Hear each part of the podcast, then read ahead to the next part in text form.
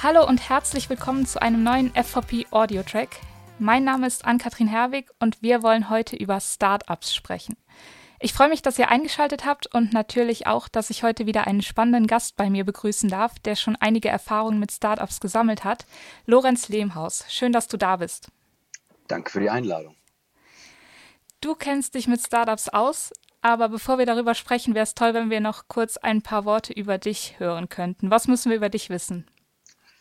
Ähm, das ist natürlich sehr subjektiv. Also ich bin äh, zum jetzigen Zeitpunkt 34 Jahre alt, äh, gebürtiger Düsseldorfer. Ähm, nach meinem Abitur im Jahre 2007 bin ich zur Bundeswehr gegangen. Also ich war noch einer der letzten Jahrgänge, die sozusagen den Wehrdienst hatten. Habe mich dann allerdings gegen eine Karriere bei der Bundeswehr entschieden. Habe zivil äh, im Bachelor und im Master ähm, BWL studiert und dachte mir, das kann es ja noch nicht sein nach so einem Werdegang. Es sind immer die gleichen Unternehmen, die bei den Career Days da sind an der Uni. Äh, da muss noch mehr. Deswegen hatte ich mich dann irgendwann nochmal entschieden, einen weiteren Master zu machen in äh, Politikwissenschaften mit Fokus auf Sicherheitspolitik an der Johns Hopkins University. Ähm, danach dachte ich mir, okay, es ist mal gut, jetzt ins berufliche Leben. Bin dann ähm, in eine Branche gegangen, die heutzutage oder zum jetzigen Zeitpunkt gar nicht mehr so komisch wirkt. Und zwar bin ich in die Sicherheits- und Verteidigungsindustrie gegangen, äh, habe dort damals äh, bei Rode und Schwarz im strategischen Marketing gearbeitet, habe dort sehr viele Einblicke bekommen in einen sehr exklusiven ähm, ähm, unternehmerischen Zweig, ähm, eigentlich ein Zweig, der, der vielen da draußen halt nicht wirklich als erste Karriereweg einfällt. Ähm, nach meiner Zeit bei Rode und Schwarz äh, bin ich aufgrund meiner Bundeswehrvergangenheit in den Cyber Innovation Hub der Bundeswehr hier in Berlin gegangen, äh, war dort als Reservist tätig und hatte mich dort ähm, hauptsächlich mit Startups äh, auseinandergesetzt, die im Bereich Künstliche Intelligenz, aber auch im Bereich unbemannte Systeme unterwegs waren. Zwei wichtige Technologien, die man auch in gegenwärtigen Konflikten immer sieht. Ähm, und als ich gemerkt habe, hey, die Bundeswehr hat jetzt eine Anlaufstelle für, für junge Unternehmer, die einen Beitrag leisten wollen zur Sicherheit des Landes, ist mir aufgrund meiner ähm, Erfahrung in der Sicherheits- und Verteidigungsindustrie, ähm, dass, dass auch das ein Angebot wäre, was natürlich für die Industrie als solche sehr, sehr interessant sein könnte. Also mit jungen Unternehmern zusammenzuarbeiten, ähm, natürlich in Bereichen wie äh, Künstliche Intelligenz, äh, Internet of Things, äh, unbemannte Systeme.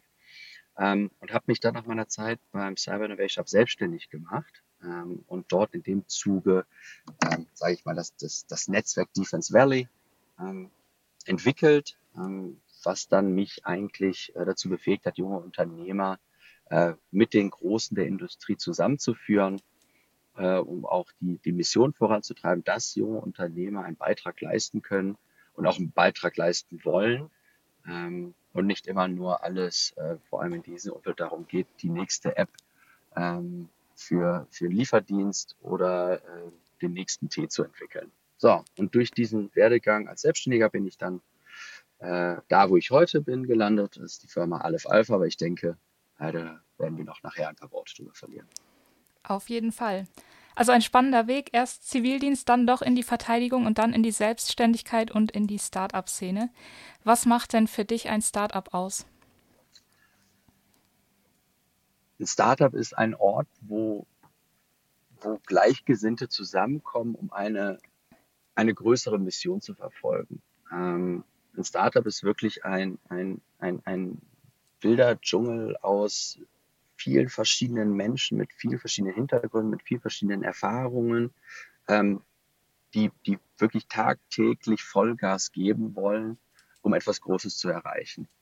Ähm, und ich glaube, das ist etwas, was sich daraus ergibt, ist eine, eine Geschlossenheit, so ein Bund, der, der wahnsinnig intensiv sein kann, ähm, wo man auch mal wirklich spät bis in die Nacht arbeitet, ähm, aber auch gleichzeitig ein Spaß, weil man so sehr viel Zeit miteinander verbringt, das auch wahnsinnig ähm, ja, glückselig machen kann, wenn man halt so kleine Schritte, kleine Fortschritte, also kleine Milestones mitbringt mit dem Team und sagt so, hey, äh, das fängt bei banalen Sachen an, so wir haben unser erstes Pitch-Deck jetzt ähm, oder wir haben unsere ersten Kundengespräche.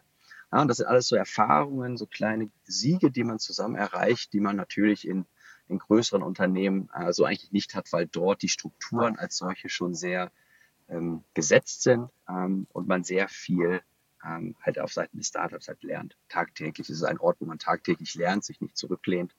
Ähm, ja, es ist äh, diese, diese Kombination aus diesen vielen Faktoren, was eigentlich ein Startup ausmacht. Also du sagst schon, es ist anders als in einem großen Unternehmen. Du hast ja auch die Erfahrung gesammelt, mal in einem großen Unternehmen arbeiten zu können. Was unterscheidet denn jetzt sonst noch die Arbeit im Startup von so einem Unternehmen oder von einer Behörde? Ich glaube, einer der größten Unterschiede beim, zwischen einem Startup und einem, einem Mittelständler oder einem Großkonzern ist einfach die Möglichkeit zu lernen. Ähm, in einem Startup ist es grundsätzlich so, dass es dass jeder für alles irgendwo auch verantwortlich ist. Man kann sich nicht zurücklehnen und sagen, ah, ich, äh, Vertrieb ist jetzt mal nur die Aufgabe des Vertriebs, Marketing ist nur die Aufgabe des Marketings, HR ist nur eine Aufgabe des, des, des HR. Es ist eigentlich eine interdisziplinäre ähm, Umgebung, wo jeder einfach mit anpacken muss. Man kann sich selten einfach nur zurücklehnen und sagen, ja, das, das kümmert mich jetzt nicht. Ähm, da wird sich schon jemand anders drum kümmern, ähm, weil da müssen wirklich alle einfach anfassen und das macht es unglaublich spannend. Ähm, es ist natürlich aber auch vergleichsweise ähm, chaotisch. Das muss man auch ganz ehrlich sagen. Ne? Man kommt am ersten Tag an bei einem Konzern und hat äh, hoffentlich schon irgendwie einen Arbeitslaptop. Dann wird ein Arbeitsausweis mit dem Foto liegt bereits irgendwo vorhanden. Man hat ein, ein, ein Pamphlet, das man liest, ähm, äh, um, sie, um sich einzuarbeiten die erste Woche das kann, kann, natürlich sein, dass es bei einem Startup nicht der Grund ist. Ja? Dass man einfach sagt, hey, schön, dass du da bist und jetzt fang sofort an zu arbeiten. Und hier ist direkt Verantwortung. Auch das Thema Verantwortung ist natürlich, wenn man wenige sind. In einem Startup äh, lastet natürlich die Verantwortung auf wenigen Schultern. Und das ist natürlich ein, sage ich mal, für einen selber in der Entwicklung als Persönlichkeit ist ganz, ganz anders, als wenn man in ein sehr gesetteltes Umfeld geht, wo man seinen kleinen Aufgabenbereich hat, dort gute Aufgaben äh, ableisten kann aber auch wirklich nur für diesen einen Bereich. Und ich glaube, das hat einen ganz, ganz großen Einfluss auf die, auf die Entwicklung eines, eines jeden Einzelnen, ähm, weil man sich halt nicht rausnehmen kann. Man muss sich proaktiv einfach einbringen. Äh, und es ist eigentlich jeder glücklich, wenn einer mitmacht. Ne? Man kennt das aus Großkonzernen, wenn man da fragt, ah, was machst du denn jetzt hier in meinem Bereich? Das ist nicht dein Verantwortungsbereich oder übersteigst du nicht hiermit ein wenig deine Kompetenzen? waren Sprüche, die ich häufiger gehört habe. Ähm, in Startups freuen sich die Leute, wenn man mit anpackt und mit unterstützt. Ähm, dort ist, sage ich mal, diese, diese harte Ziel von Grenzen nicht so vorhanden wie in größeren Strukturen. Das sind auf jeden Fall einige sehr deutliche Unterschiede, aber vielleicht steckt auch gerade darin ja das Potenzial. Was denkst du jetzt, warum sind Startups so eine große Chance für die Verwaltung oder besonders auch für die Bundeswehr? Ich glaube, ein wichtiger Aspekt, warum junge Unternehmen, Startups wichtig für Verwaltung, aber auch für die Bundeswehr sein kann, ähm, ist vor allem Thema des Mindsets. Ähm, ein Mindset, das besagt, dass man nicht größtmöglich herausfinden kann und auskristallisieren kann, was ein möglicher Weg, also eine, dass man eine Planung halt aufstellen kann zur Lösung eines Problems, sondern dass man manchmal auch einfach erstmal anfangen muss. Das heißt nicht, dass man blind drauf loswüten muss, um eine Technologie zu entwickeln. Sowas muss immer in Absprache natürlich mit dem Nutzer geschehen. Aber grundsätzlich ist es so, dass ähm, junge Unternehmen einfach mehr gewillt sind, einfach mal auch ein Risiko einzugehen, einfach mal drei Monate in eine Richtung zu gehen, nicht wissen, wie es ist. Auch mal das etwas scheitern. Ne? Scheitern ist ein riesiger Aspekt bei Startups. Ähm, wenn der eine Weg nicht funktioniert, muss ein, müssen halt Mittel und Wege gefunden werden, um einen anderen zu initiieren. Ja, und diese Flexibilität im, im Mindset ähm, ist natürlich etwas, wo, sag ich mal, gesettelt Strukturen wie bei der Bundeswehr oder auch in der Verwaltung ähm, jetzt äh, nicht wirklich vergleichbar sind mit denen bei Startups. Ähm, aber Startups vor allem, wenn es darum geht, warum sie noch wichtig sind, ähm, die Technologie, die sie mitbringen können viele der Technologien, die wirklich Verwaltung und auch die Bundeswehr, und wir reden hier jetzt nicht immer von der letzten Meile, also vom Gefecht, sondern auch den, ähm, den tausenden Meilen davor, muss man sagen, wo junge Unternehmen im Verwaltungswesen unterstützen kommt, sei es durch äh, die Optimierung beim Verfassen von, ähm, von Lageberichten, ähm, sei es das bessere Auffinden von Informationen in großen Datenmengen. Ähm, all dies sind ja, sag ich mal, bürokratische Technologien oder Anwendungsfelder, die auf jeden Fall die Verwaltung unterstützen können. Ja, denn eins, was wir merken, dass äh, im Bereich in Verwaltung viele digitale redundante Aufgaben erledigt werden, wie Beantworten von Mails. Ja, und es gibt wahnsinnige Technologien da draußen, die uns befähigen, die perfekte Antwort zu schreiben auf relativ alltägliche Fragen bei der Verwaltung, die von Bürgerinnen und Bürgern ankommen oder auch innerhalb von einer Struktur wie der Bundeswehr. Und ich glaube, das ist, wo Startups ähm, einen, einen großen Beitrag leisten können, wenn man ihnen natürlich die Möglichkeit gibt. Ja, die Möglichkeit geben, soweit muss es erstmal kommen. Jetzt ist es ja von der Idee bis hin zum fertigen Produkt erstmal noch ein weiter Weg und dann muss man das Produkt auch noch bekannt machen.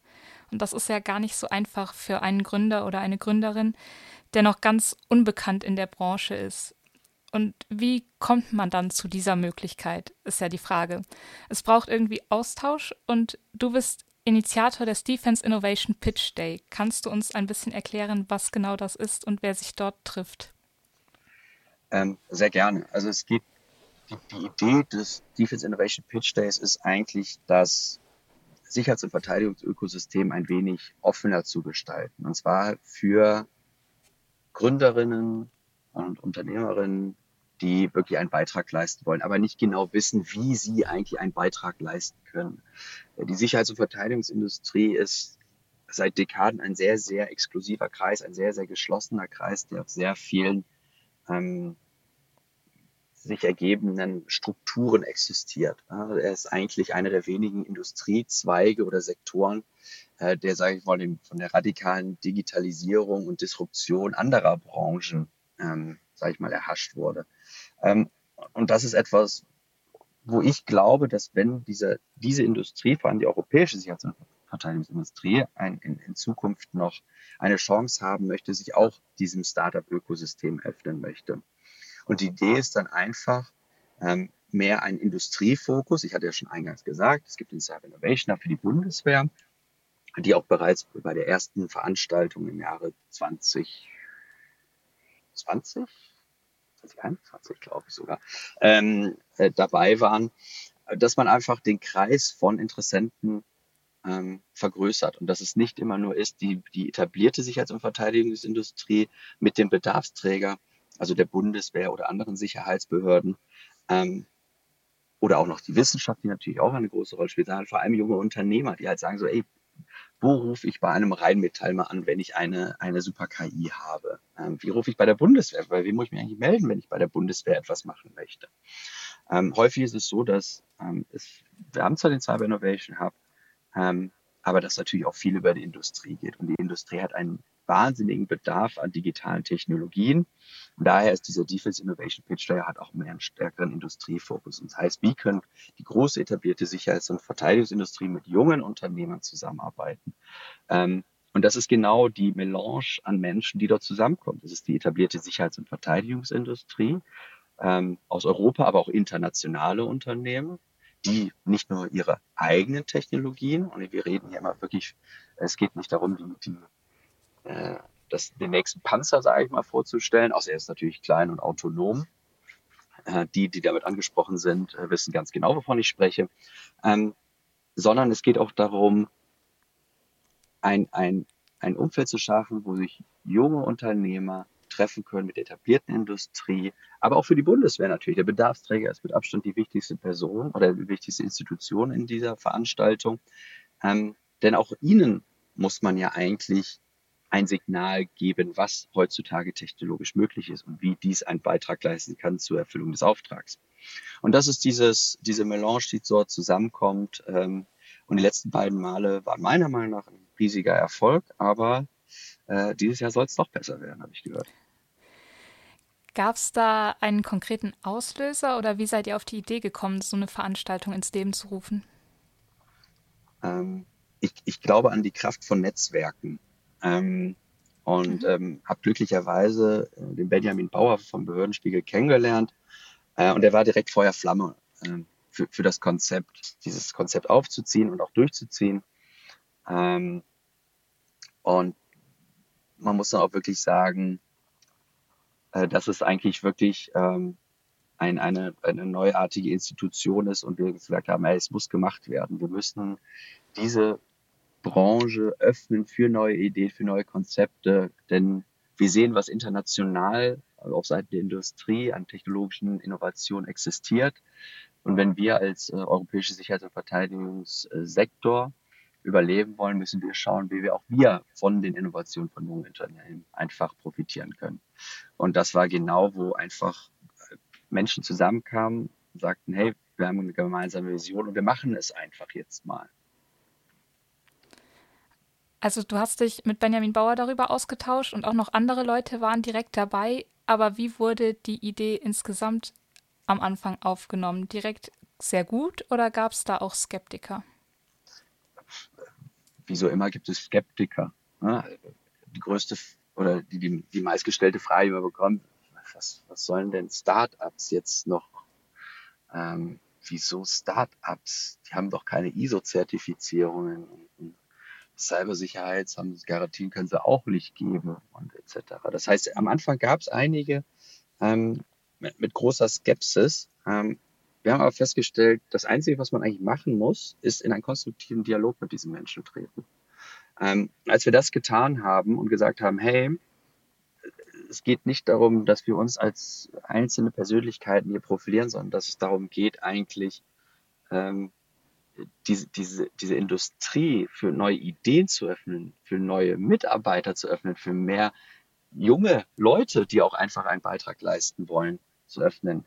Und als wir diesen Dialog geführt haben mit der Industrie, ist uns schnell eigentlich klar geworden, dass ähm, der größte Teil, der sehr offen gegenübersteht und sagt, hey, ja, eigentlich, eigentlich habt ihr gar nicht mal so Unrecht. Ähm, und, und das ist dann eigentlich, als man die ersten äh, Bedenkenträger sozusagen ja, ähm, umstimmen konnte, ähm, war der Weg geebnet, um dann wirklich zu sagen, hey, wir als große Industrie wollen einen Beitrag leisten. Ähm, und dann gab es keine Widerworte mehr. Und dann gab es natürlich immer noch welche, die haben gesagt, nicht, aber man kann nicht auf alle hören. Äh, man muss auch einfach mal durchziehen. Und du hast gesagt, die letzten beiden Veranstaltungen waren schon sehr gut. Das heißt, ihr konntet das umsetzen, was ihr da erreichen wolltet. Ist das richtig? Ja, das muss man wirklich so sagen. Ähm, es gibt immer Raum für Verbesserung, das muss man wirklich sagen. Äh, aber wir stehen ja noch am Anfang zum Glück. Wäre ja schade, wenn das jetzt schon, äh, äh, mhm. wenn das es jetzt gewesen wäre. Ähm, wir hatten wahnsinnig, ähm, ich erinnere mich gerne an, an die erste Veranstaltung, wo äh, junge Offiziere kamen und ihre eigenen Innovationen gezeigt haben, die sie während ihrer Dienstzeit entwickelt haben und wo man dann gespürt hat, hey, ne, bei, bei älteren Offizieren, die anwesend waren, hat man so, die hat, hat man wirklich in die Augen gesehen, krass, wir haben, wir haben richtig gute junge Leute und wir müssen diese jungen Leute fördern. Wir müssen befähigen, nicht nur die Sachen zu machen, sondern auch sie zu zeigen. Weil das ja auch wieder einen Lerneffekt hat für andere, für jüngere Offiziere, ähm, für angehende Offiziere oder für Soldaten oder angehende Soldaten generell. Ähm, und, und das war wahnsinnig schön zu sehen, wie, wie, was für ein Beitrag von, von diesen wirklich besonderen Personen da geleistet wurde. Ähm, wir hatten beim ersten Mal, hatten wir nur einen Tag ähm, selber die Veranstaltung, haben gemerkt, eigentlich durstet man nach mehr und wir hatten das dann zum zweiten Mal, haben wir es dann über zwei Tage gemacht. Ja, wir hatten uns dann den ersten Tag, haben wir uns abends noch alle in der Bar getroffen, das war wirklich witzig, gute Erinnerungen geschaffen und am nächsten Morgen ging es weiter. Und ich glaube, ich kann mir vorstellen, dass wenn man sich mit anderen ähm, Arten dieser Veranstaltungen zusammentut ähm, und es größer aufzieht, dass man auch wirklich am Ende des Tages eine Woche draus machen kann. Ja, wir haben so viel Potenzial in, in diesem Sektor auf Seiten der Bundeswehr, auf Seiten der großen Sicherheits- und Verteidigungsindustrie, auf Seiten von Startups, ähm, auf natürlich Mittelständler. Da ist so viel, im Englischen sagt man untapped resources, also so viel unausgeschöpftes Potenzial, ähm, dass wir meiner Meinung nach das irgendwann in den nächsten fünf bis zehn Jahren auch mal auf eine, Woche, auf eine Woche äh, verlängern können. Also ich höre raus, es gibt da ganz viele spannende Ideen. Gab es da in den letzten beiden Jahren eine Idee, die dir besonders gut gefallen hat oder die dich besonders überrascht hat oder deren Geschichte du noch weiter verfolgt hast? Ja, also ich glaube, der, der unangefochtene äh, Sieger der letzten beiden Male ist ähm, der Roboter Gerion, ähm, eines Offiziers der Universität der Bundeswehr. Äh, Marc, falls du das hier hörst, bin großer Fan, wie du weißt. Ähm, denn was diese Truppe geschafft hat, das sind junge Studenten von der Universität der Bundeswehr und die haben ein kleines unbemanntes System namens Gerion geschaffen, was den Infanteristen dazu befähigen soll, besser seinen Auftrag. Das ist ein Stör Störsystem, oder das war es damals, ich weiß wirklich nicht, was es jetzt sich in den letzten drei Wochen, wo es sich dahin gewandelt hat. Aber es war ein Moment, ähm, es war der letzte Pitch und äh, auf einmal rollte Gerion rein und mit, mit einem mit einem kleinen Mini-Gefechtskopf und Nebelschwaden ausstoßend, ähm, wo man wirklich gesagt hatte, äh, das als, als Moment ist schon mega geil, aber als man dann die, die Geschichte dahinter eigentlich gehört hat, was dieser junge Offizier, Infanterist ist er, ähm, innerhalb von wenigen Monaten mit einem Team zusammengebaut hat, wirklich missionsgetrieben. Ne? Also die Unterstützung des, der Kameraden links und rechts mit, ein, mit neuester Technologie. Innerhalb von ein paar Monaten hat diese Roboter gebaut. Und äh, das ist jetzt schon gut äh, eineinhalb Jahre her und ähm, die Entwicklungen sind weitergegangen. Aber das war wirklich einer Moment, einer dieser Momente, wo so viel zusammenkam, wo man natürlich dann auch, ja, kann man auch mal sagen, ein bisschen stolz ist, ne? dass man, äh, dass es nicht einfach untergeht, was, was in diesem System oder in diesem Sektor geleistet werden von Leuten in der Truppe. Das war wirklich beeindruckend. Ja, das klingt auch beeindruckend. Sehr schön. Ähm, mal eine andere Frage. Du hast selber gegründet und arbeitest jetzt in einem Start-up. Und das, obwohl du ja vorher in einem großen Unternehmen und auch bei der Bundeswehr tätig warst. Was hat dich dazu gebracht, die Sicherheit aufzugeben und stattdessen neu anzufangen? Ähm, ich würde es weniger als neu anfangen. Ich würde es weitermachen mit missionsgetrieben aus einem Konstrukt raus, von dem ich mir sehr viel Potenzial erhoffe. Ja, es ist so, ich, war selbstständig und äh, alles Spaß gemacht und ähm, ähm, vermisse auch manchmal die Zeit, das darf man auch mal ehrlich sagen. Ähm, aber man kann nur so viel alleine machen.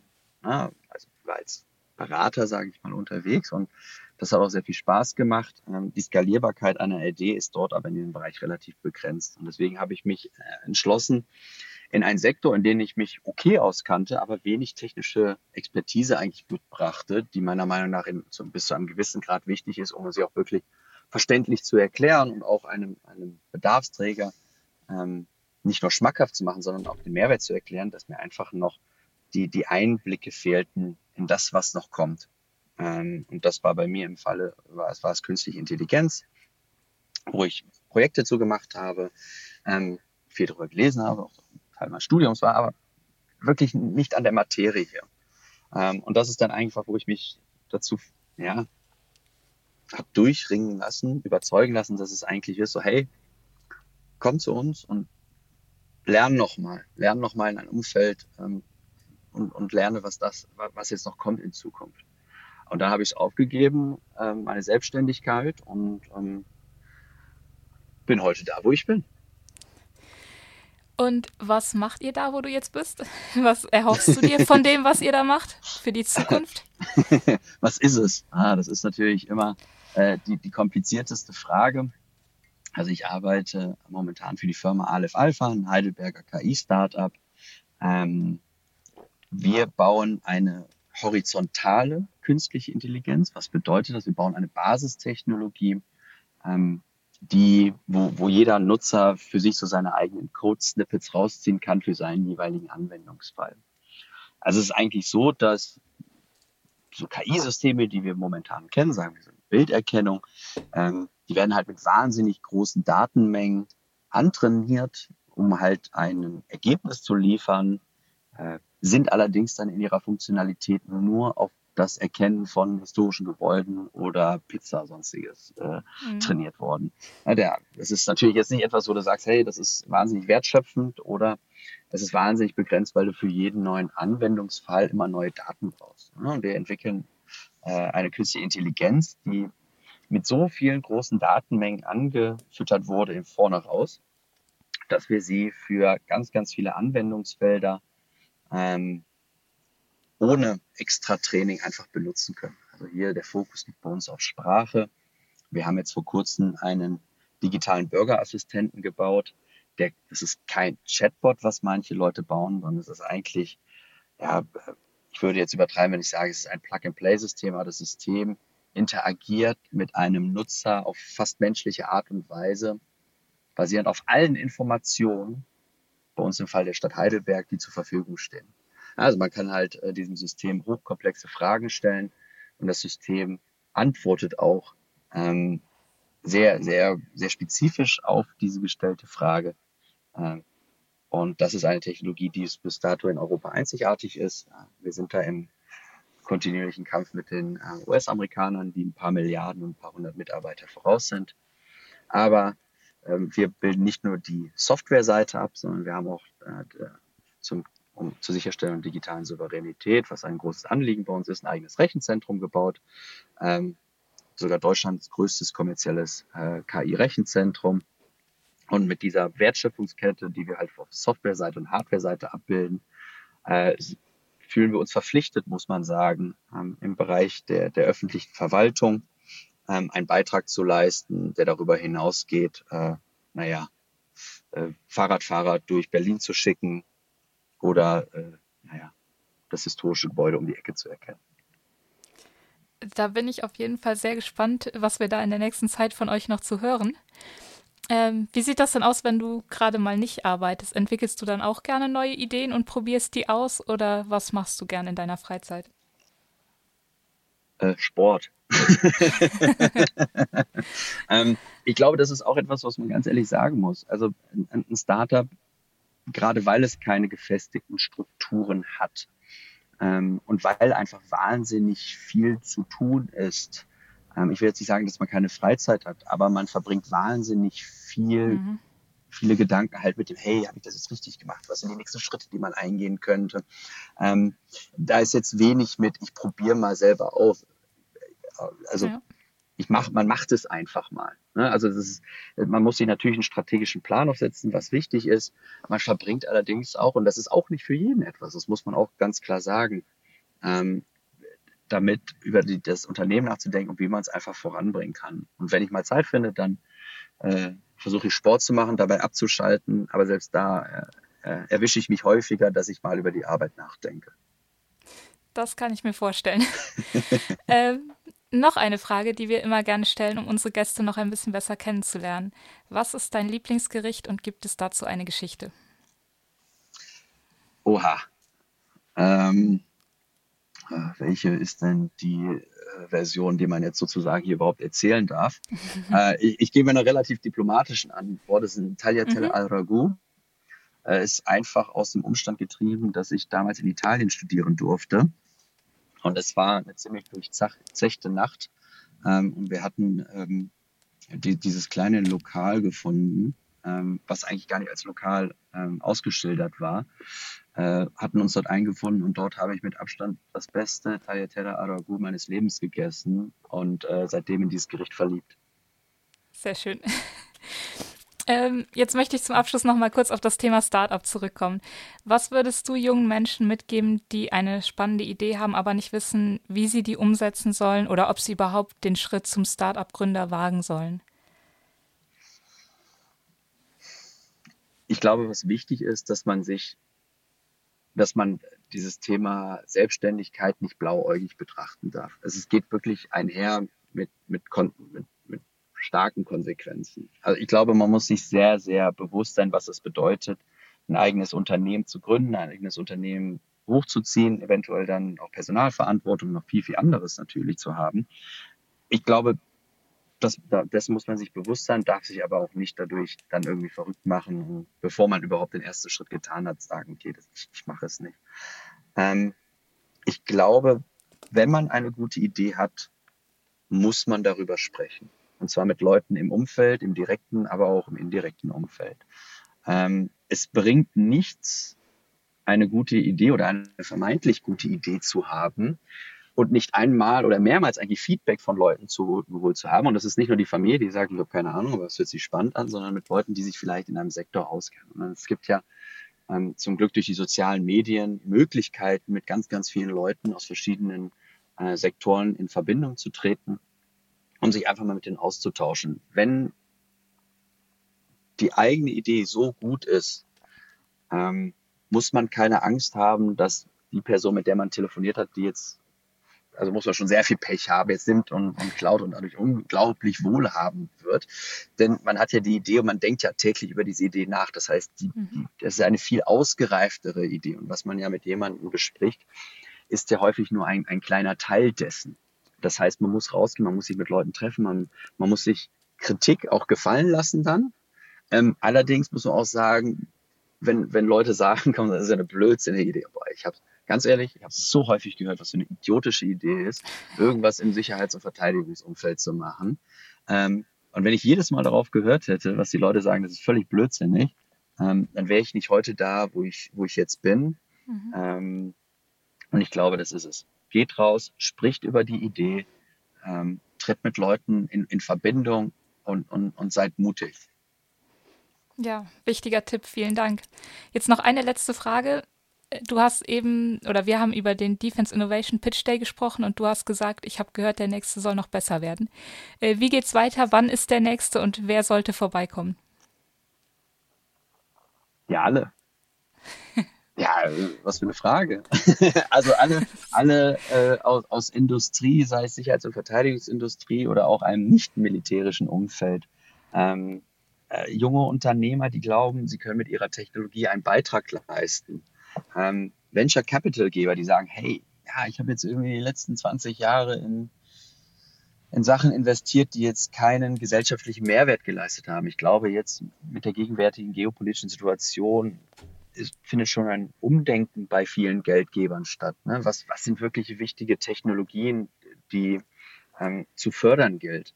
Ähm, auch natürlich die Bundeswehr. Ne? Also die, die Bundeswehr ist, ist, ist der, der essentiellste Partner bei diesen ganzen Vorhaben. Ohne die Bundeswehr geht gar nichts. Die müssen wissen, was die neuesten Technologien auf dem Markt sind. Sie müssen wissen, wer die Leute dahinter sind, was die Ideen dahinter sind. Ähm, und all die, wie ich schon eingangs sagte, das ist ja was an diesem, an diesem Defense Innovation Pitch Day, ähm, der am, vom 18. bis zum 19. Oktober stattfinden wird in München. Ähm, wenn ich mich nicht irre, kann man das auch unter www.defense mit c-innovation.de ähm, bekommt auch noch weitere Informationen. Aber genau das ist es, worum es geht. Zwei Tage äh, Austausch mit der bekannten Sicherheits- und Verteidigungsindustrie, Newcomern, Unternehmen, die einen Beitrag leisten wollen, Investoren, die einen Beitrag leisten wollen, aber natürlich auf ähm, Vertretern der Bundeswehr und auch anderen Sicherheitsbehörden, die natürlich herzlich eingeladen sind, ähm, um zu schauen, was technologisch heute schon möglich ist und was noch in Zukunft möglich wäre, wenn sich die, ähm, die Großen mit den Kleinen sozusagen zusammenschließen, um zu schauen, wie man die nächste Innovation auf die Straße bringt. Klingt, als würde sich ein Besuch lohnen. Ich würde sagen, wir tragen uns das alles schon mal im Kalender ein. Vielen Dank, dass du da warst. Genau, sehr schön. Danke, dass bitte, du bei bitte. uns warst und ähm, ja, uns mit in die Welt der Startups genommen hast und für diesen ehrlichen Einblick. Ich hoffe, euch da draußen hat es auch gefallen und ihr konntet einiges mitnehmen aus dem Gespräch heute. Wenn ihr noch mehr über Startups erfahren möchtet, dann schaut gerne mal auf www.f4p online vorbei. Da haben wir noch ein paar weitere Beiträge zum Thema. Das war's jetzt für heute. Ich wünsche euch alles Gute und hoffe, wir hören uns bald wieder. Tschüss!